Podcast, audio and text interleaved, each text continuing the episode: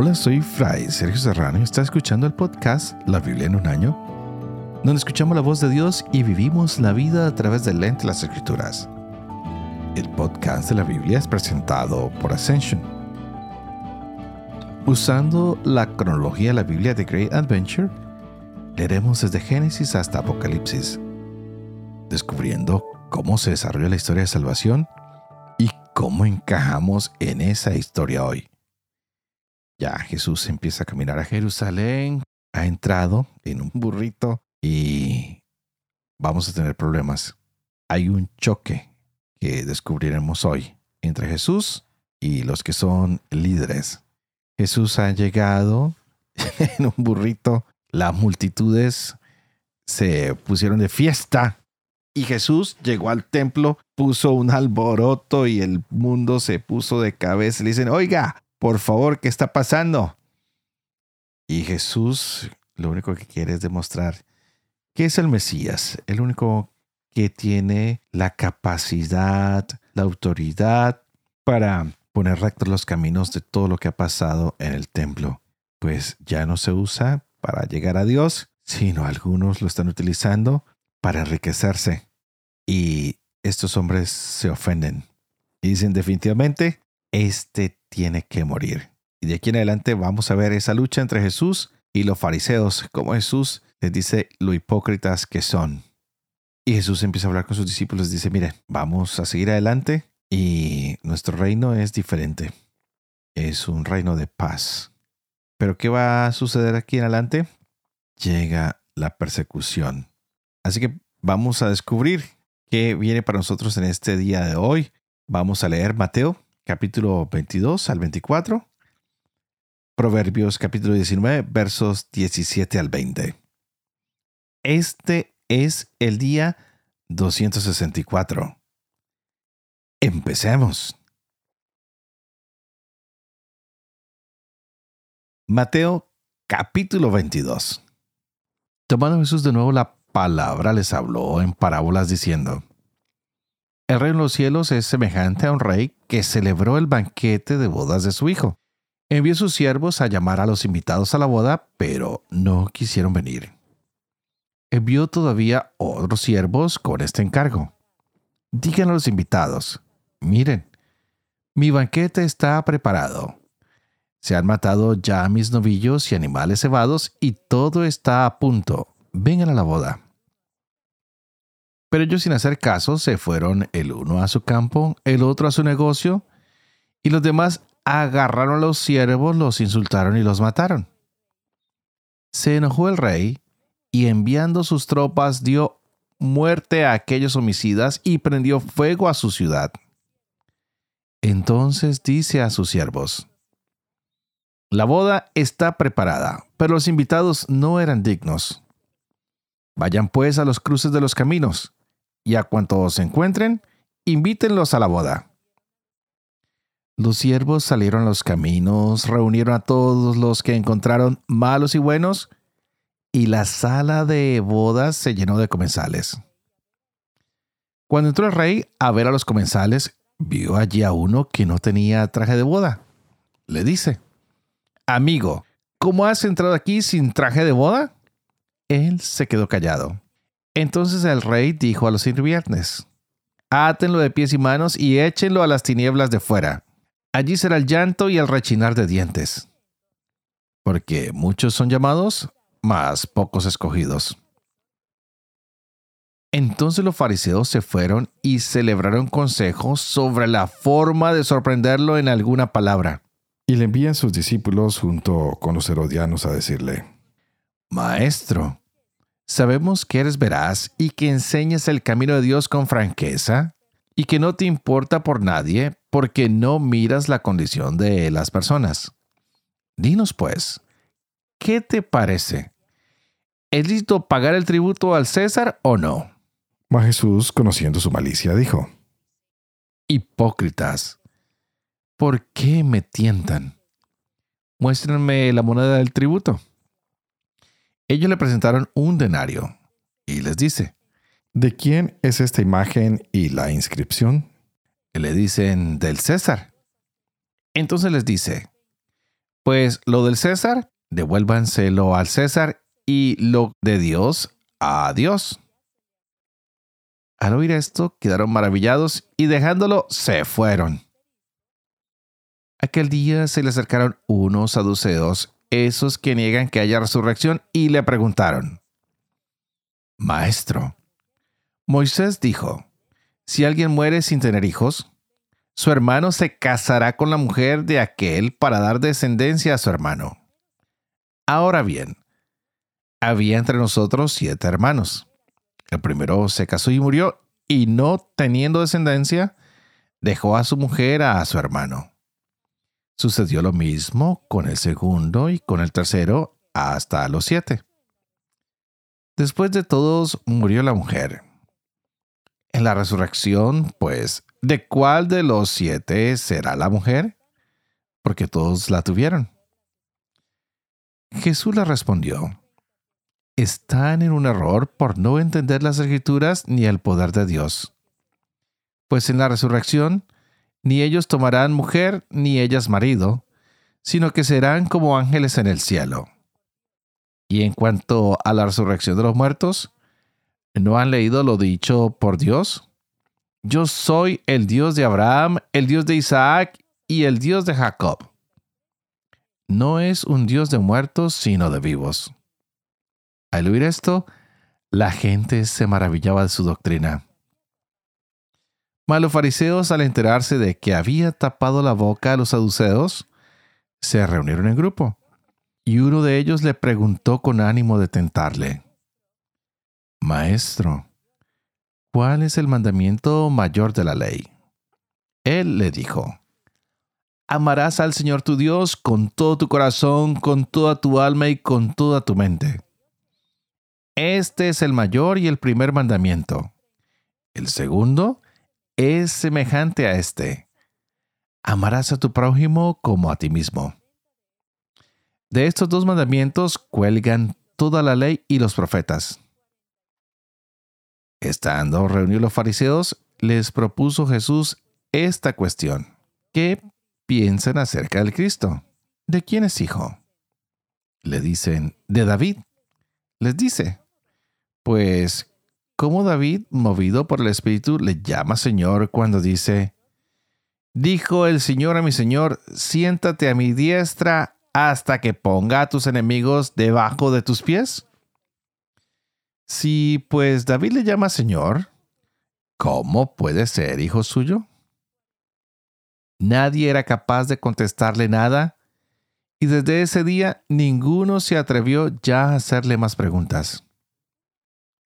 Entonces Jesús se dirigió a la gente y a sus discípulos y les dijo, En la cátedra de Moisés se han sentado los escribas y los fariseos.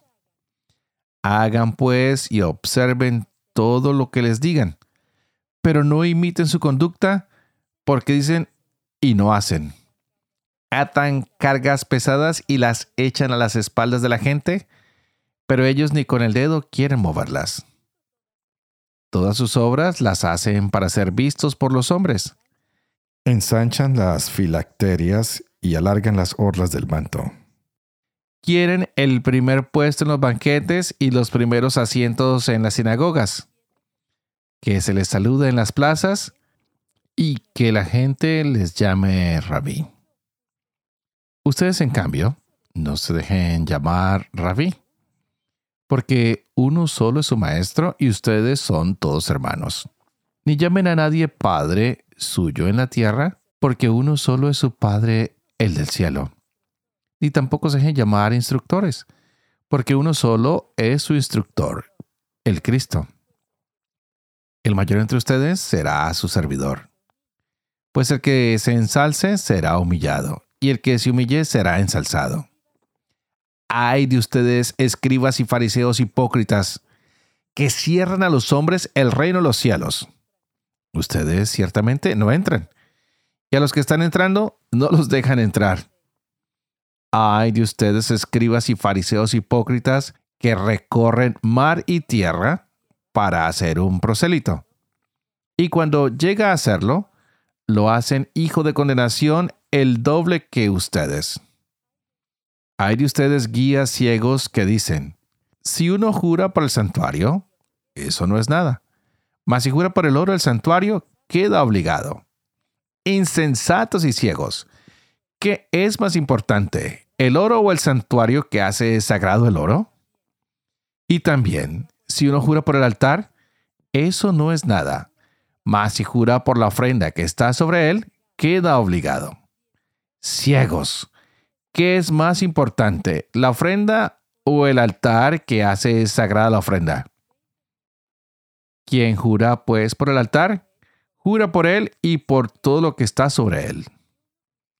Quien jura por el santuario, jura por él y por aquel que lo habita. Y quien jura por el cielo, jura por el trono de Dios y por aquel que está sentado en él.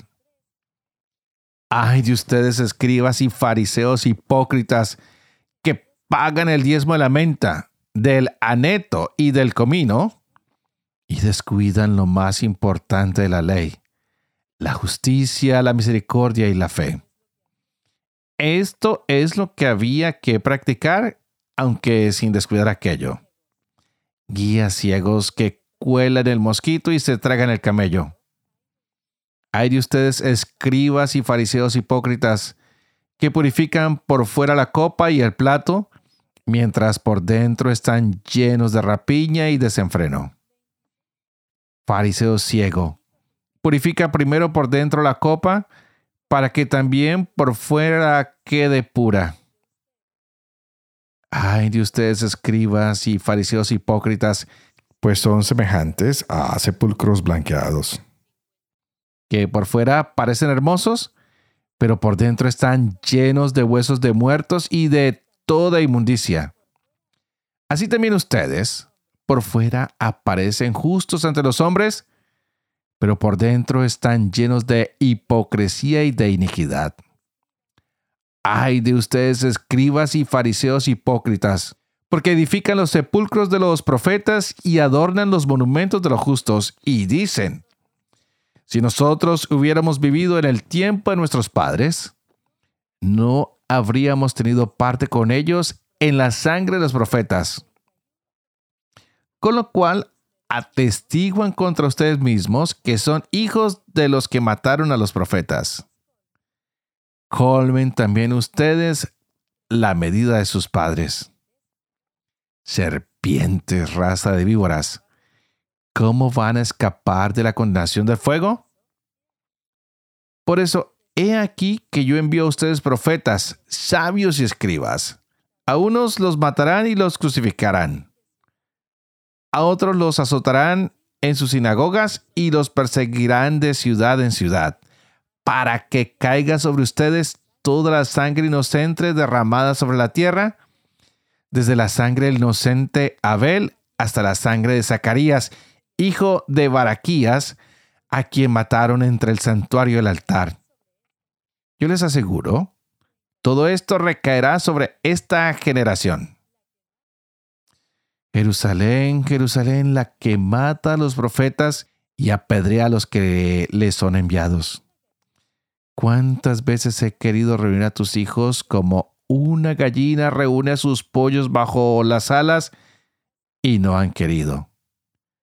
Pues bien, se les va a dejar desierta su casa, porque les digo que ya no me volverán a ver hasta que digan, bendito el que viene en nombre del Señor. Cuando salió Jesús del templo, caminaba y se le acercaron sus discípulos para mostrarle las construcciones del templo. Pero él les respondió, ¿ven todo eso? Yo les aseguro, no quedará aquí piedra sobre piedra que no sea derruida. Estando luego sentado en el monte de los olivos, se acercaron a él en privado sus discípulos y le dijeron, Dinos ¿Cuándo sucederá eso y cuál será la señal de tu venida y del fin del mundo? Jesús le respondió, Miren que no les engañe nadie, porque vendrán muchos usurpando mi nombre diciendo, Yo soy el Cristo, y engañarán a muchos. Oirán también hablar de guerras y rumores de guerras. Cuidado, no se alarmen, porque eso es necesario que suceda, pero no es todavía el fin Pues se levantará nación contra nación y reino contra reino, y habrá en diversos lugares hambre y terremotos. Todo esto será el comienzo de los dolores de parto. Entonces les entregarán a la tortura y les matarán. Y serán odiados de todas las naciones por causa de mi nombre. Muchos se escandalizarán entonces y se traicionarán y odiarán mutuamente.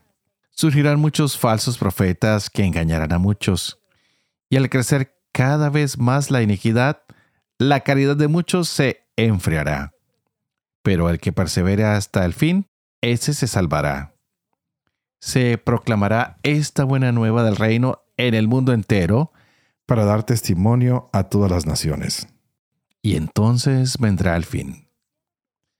Cuando vean pues la abominación de la desolación anunciada por el profeta Daniel erigida en el lugar santo, el que lea, que comprenda.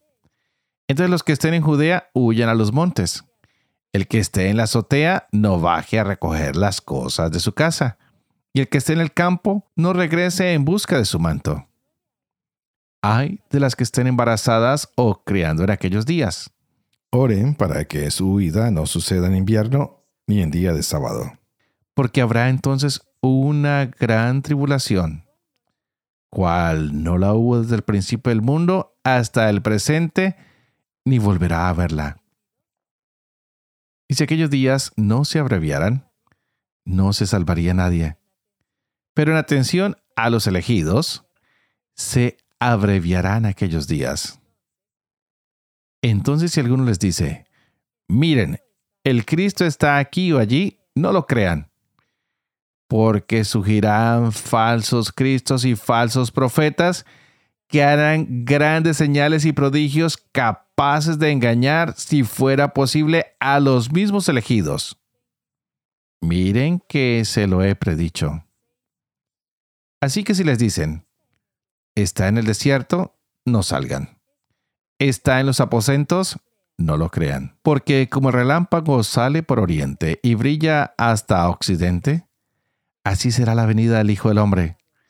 Donde esté el cadáver, allí se juntarán los buitres. Inmediatamente después de la tribulación de aquellos días, el sol se oscurecerá, la luna no dará su resplendor, las estrellas caerán del cielo, y las fuerzas de los cielos serán sacudidas. Entonces aparecerá en el cielo la señal del Hijo del Hombre, y entonces se golpeará en el pecho todas las razas de la tierra, y verán al Hijo del Hombre venir sobre las nubes del cielo con gran poder y gloria. Él enviará a sus ángeles con sonora trompeta, y reunirán de los cuatro vientos a sus elegidos, desde un extremo de los cielos hasta el otro. De la higuera aprendan esta parábola. Cuando ya sus ramas están tiernas y brotan las hojas, saben que el verano está cerca. Así también ustedes, cuando vean todo esto, sepan que Él está cerca a las puertas. Yo les aseguro que no pasará esta generación hasta que todo esto suceda. El cielo y la tierra pasarán, pero mis palabras no pasarán. Más de aquel día y hora nadie sabe nada, ni los ángeles de los cielos, ni el Hijo, sino solo el Padre. Como en los días de Noé, así será la venida del Hijo del Hombre. Porque como en los días que presidieron el diluvio, comían, bebían, tomaban mujer o marido hasta el día en que entró Noé en el arca y no se dieron cuenta hasta que vino el diluvio y los arrastró a todos. Así será también la venida del Hijo del Hombre. Entonces estarán dos en el campo. Uno es tomado, el otro dejado. Dos mujeres moliendo en el molino, una es tomada, la otra dejada. Velen pues, porque no saben qué día vendrá su Señor. Entiéndanlo bien. Si el dueño de casa supiera qué hora de la noche iba a venir el ladrón, estaría en vela y no permitiría que le perforaran su casa. Por eso también ustedes estén preparados, porque el momento que no piensen, vendrá el Hijo del Hombre. ¿Quién es pues el siervo fiel y prudente a quien el Señor puso al frente de su servidumbre para darles la comida a su tiempo? Dichoso aquel siervo a quien su Señor al llegar encuentre haciéndolo así. Yo les aseguro que le pondrá al frente de todos sus bienes. Pero si el mal siervo, aquel se dice en su corazón, Mi Señor tarda, y se pone a golpear a sus compañeros y come y bebe con los borrachos. Vendrá el Señor de aquel siervo el día que no espera y en el momento que no sabe le separará. Y le señalará su suerte entre los hipócritas. Allí será el llanto y el rechinar de dientes.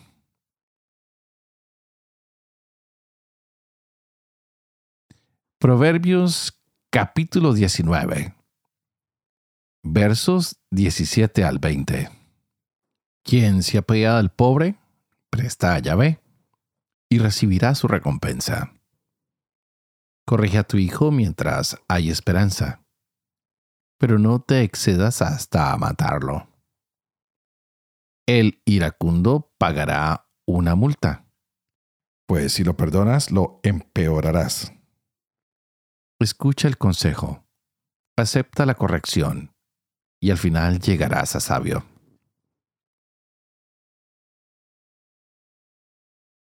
Padre de amor y misericordia, Tú que haces elocuente la lengua de los niños, educa también la mía. Infunde en mis labios la gracia de tu bendición, Padre, Hijo y Espíritu Santo. Y a ti te invito para que pidas al Espíritu Santo que abra nuestra mente y nuestro corazón para que podamos gozar de esta palabra que Dios nos regaló en este día tan maravillosa. ¿Y qué palabra la que nos toca? ¿ah? Hemos visto cómo el Señor hace una invitación a todo Israel para venir a Él pero sigue siendo rechazado. Vemos que los líderes tratan de desacreditarlo, de hacerlo quedar mal, le ponen trampas, le hacen preguntas muy comprometedoras. Por esto Jesús tiene la posibilidad de tratar temas muy importantes. Entre esos, habló de los impuestos, de lo que hay que tributar, si al César y lo que hay que darle a Dios, pues a Dios. También tuvo la oportunidad de hablar de la resurrección, pudo hablar de lo que es la ley y la naturaleza de quién es Él, del Cristo. Para los oyentes no es nada fácil. Siguen rechazándolo y Él empieza a denunciar que hay una falsa religiosidad hay mucha gente que solo vive ostentando ser religiosa o que aparenta serlo. Jesús dice, no, eso no es lo que necesitamos. Tenemos que tener un corazón más dispuesto, más abierto al Señor.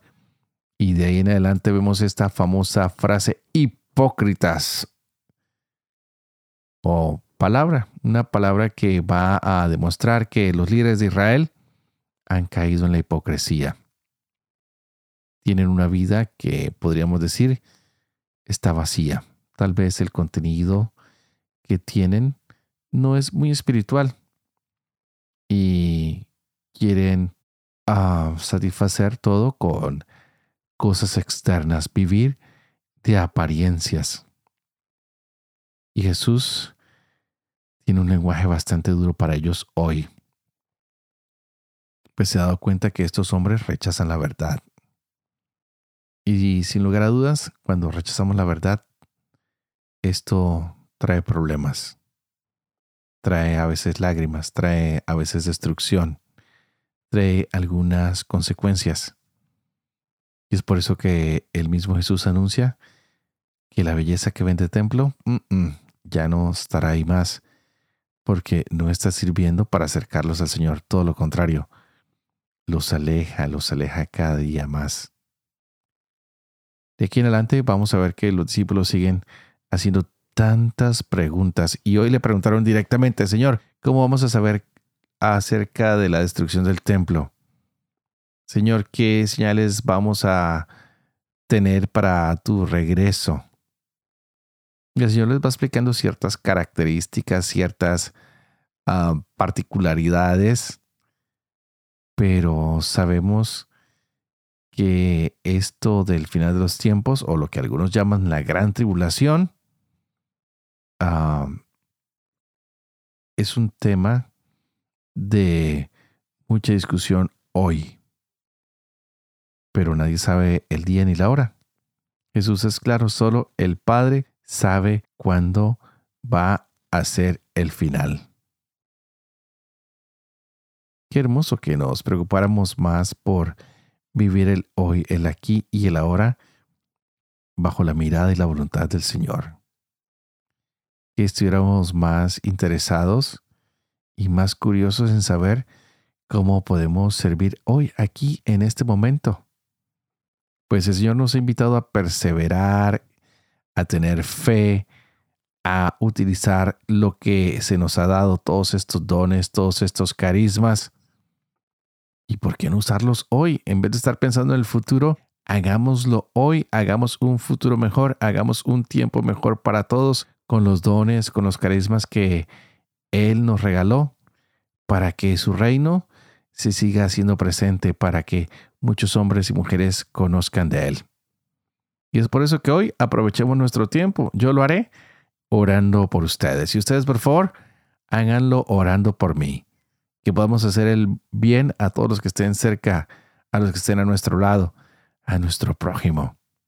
Por favor, oren para que yo pueda seguir llevando adelante este proyecto de la Biblia en un año, para que pueda vivir con fe esto que leo y que comparto con ustedes, para que yo pueda enseñar siempre la verdad y sobre todo cumplir lo que he enseñado.